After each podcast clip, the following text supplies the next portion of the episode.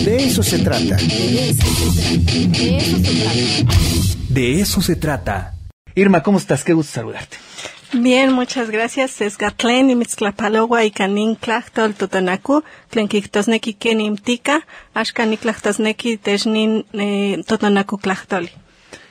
¿Qué palabra, qué apellido nos tienes el día de hoy? Eh, pues hoy pues los estoy saludando con una palabra del Totonaco, Scatlén, es como se saluda en, la, en una región que yo conocí que es el municipio de Menegildo Galeana y que es, equivale como a un ¿cómo estás? Eh, un Kenimtica en náhuatl. Entonces este, estamos eh, trayendo un nombre, un apellido que es el apellido Ocelot y vamos a hablar un poco de su relación con la lengua totonaca porque eh, pues mira, he traído este libro que es sobre pues eh, un relato oral que escribe Pedro Pérez Luna, que lo retoma en la tradición oral, pero pues ya le da forma. Y me parece un libro muy interesante. La apanit es la palabra en totonaco para referirse al jaguar. Entonces, aquellos que se apiden ocelot, pues ya saben ocelot, jaguar, la apanit, en tres lenguas diferentes. Pero lo interesante es que en este libro van a encontrar pues una edición plurilingüe. Está en náhuatl, está en dos variantes del náhuatl, está en español, está en francés y está en inglés. ¡Wow!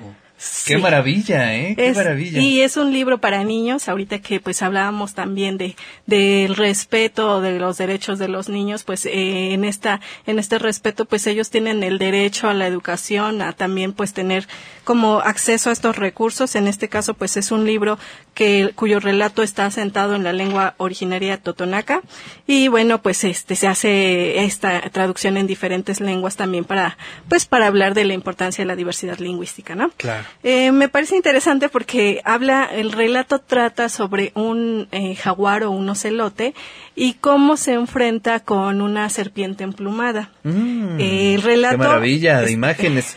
Sí, y es, sería interesantísimo que, que compren el libro. Pueden buscar incluso el Facebook de Pedro Pérez Luna porque fue quien hizo la traducción del Principito. Ah, ok. Ajá. Y que este, precisamente estábamos hablando que esas, eh, esas traducciones, ¿cómo hacen falta, no? Es decir, porque, bueno, se quedan a veces en las regiones donde se hace la traducción, pero lo, lo buscas y no lo encuentras. También es un tema de distribución. ¿no? Eh, Sí, hay, hay toda una cuestión porque incluso también esto nos lleva mucho a la discusión del establecimiento de las ortografías y de la Claro. escritura. Entonces, esa es una discusión que ha sido muy difícil porque diferentes, pues, eh, grupos que tienen una variante han tratado de poner o imponer, ¿no? Su propia escritura y ahí se dan miles de conflictos. Esa ha sido una situación que sí, pues, ha mermado un poco en la difusión de los materiales en, en lenguas originarias. Sin embargo, creo que es muy rescatable el hecho de que lo hace en varias lenguas. Y bueno, yo no les voy a, a contar el relato para que ustedes compren el libro, este, para que se acerquen a él, para que vean una manera en que los niños pueden ir comprendiendo el relato en diferentes lenguas. A lo mejor toman clases de inglés y pueden ir comparando su lengua materna, el español, con un poco de lo que están aprendiendo como segunda lengua y a lo mejor la lengua que escuchan en su entorno, ¿no? En el caso de Cuautlancingo yo les comentaba, hay muchos hablantes de Totonaco en esta región. Y bueno, acudimos a una presentación, aquí hay un congreso que, bueno, están participando varias instituciones y en el congreso pues hablaba un poco de lo que están haciendo en la Universidad Veracruzana con la lengua totonaca. Y una de las preguntas que le hacía al investigador que se llama, este investigador, ahorita les digo cómo se llama, Jorge Tino Antonio, le preguntábamos que qué pensaba de la denominación del término para referirse a su lengua, el totonaco. Y él decía que los abuelos pues no le llaman así. Totonaco es una imposición o una forma de denominar a su lengua desde el náhuatl y quiere decir algo así como inhábil. Entonces él decía que hubo una versión muy romántica de que, bueno, no nos vamos a llamar totonacos, nos vamos a llamar tutunacú, porque en totonaco tutú es tres y nacú es corazón. Entonces, esta versión fue difundida por Francisco Domínguez, también un investigador, y que le quiso dar como un toque romántico y que, eh, digamos que los mismos eh, hablantes de esta lengua no la aceptan porque dicen, la misma lengua tiene una característica que es cuando habla de números, tiene que tener una partícula que identifique qué es lo que se enumera, si es algo redondo, si es algo plano, y entonces en un sentido estricto, perdón, sería Achtutunaku. Entonces dice, bueno, es que eso, mm, ahí es cuando uno se da cuenta que realmente las denominaciones vienen de fuera Claro. y no son propias de las lenguas. Y es el caso que ya hemos mencionado del Popoloca, ¿no? Que ellos eh, eh, mencionan dos variantes, una es el Ngigua y otra es el Ngiva. Y para ellos el significado... Mm. O sea que además hay dos variantes. Bueno, eh, hoy tuve la oportunidad de escuchar a dos ponentes de la variante Ingiva, Ingigua. En el caso, Esa no la sabía. y en el caso del Ingiva, quien estaba exponiendo, eh, este maestro nos señalaba la importancia que hay en su lengua del chiflido porque su lengua es una lengua tonal. O sea, así como decíamos, el totonaco tiene esta característica que necesita identificar qué, qué se enumera.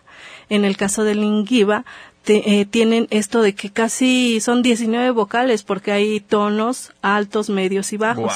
Y ellos logran comunicarse con chiflidos. Y entonces en, en la misma presentación hacían un ejemplo de cómo se comunicaban con chiflidos y cómo se pueden, o sea, totalmente entender, ¿no?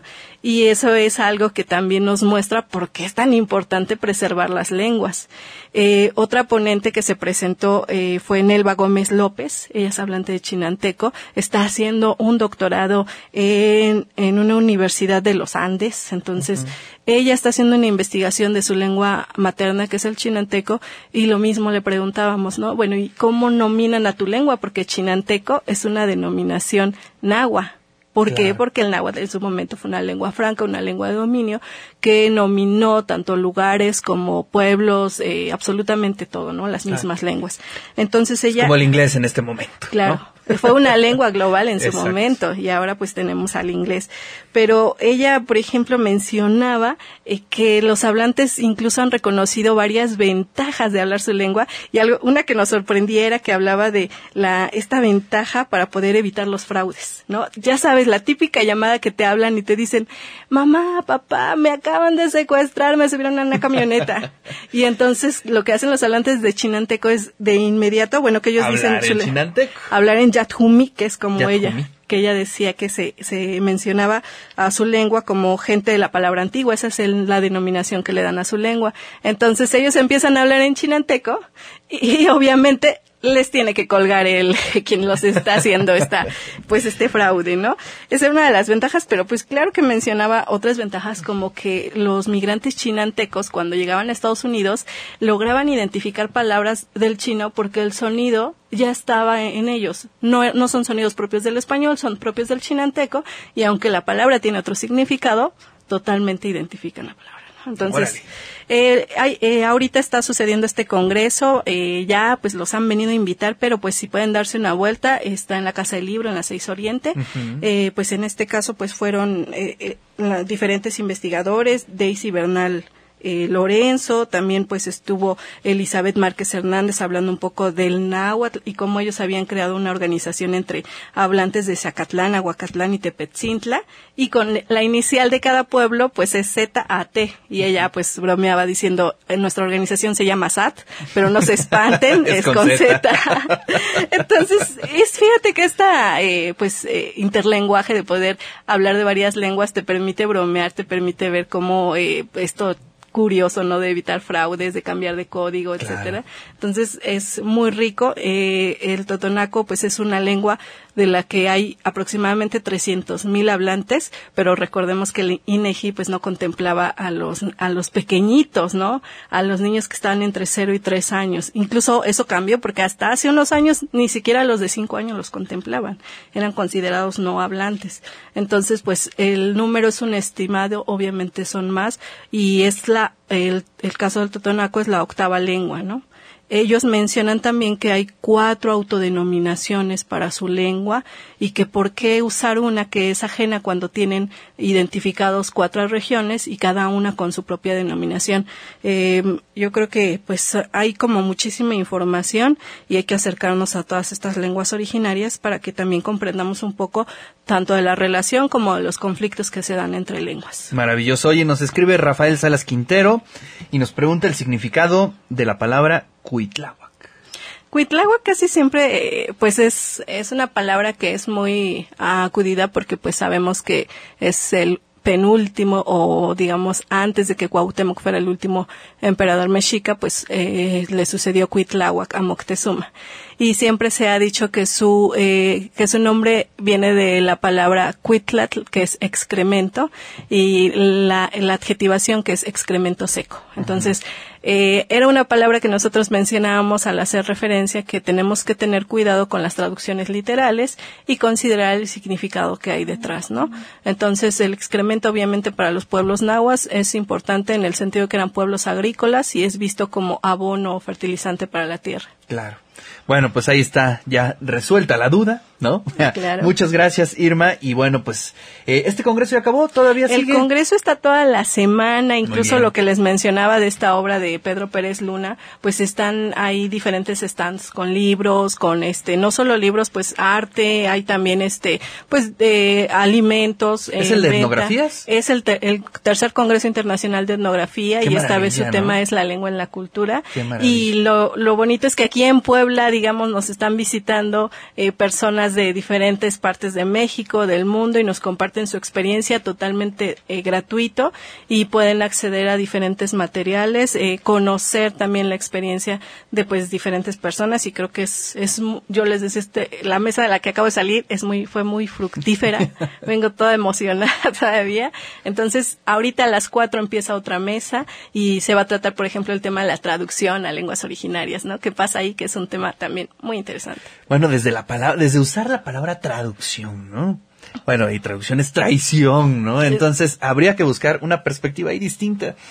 Eh, sí, a veces hacen traducciones literales que no nos dejan gran cosa, ¿no? Exacto. Pero tampoco podemos hacer una traducción libre. Es bien interesante, ¿no? Como eh, el oficio de traductor es complejísimo y sí debe de ser intercultural, Claro. ¿no? Irma, muchas gracias. Igual me aclaso, Camate.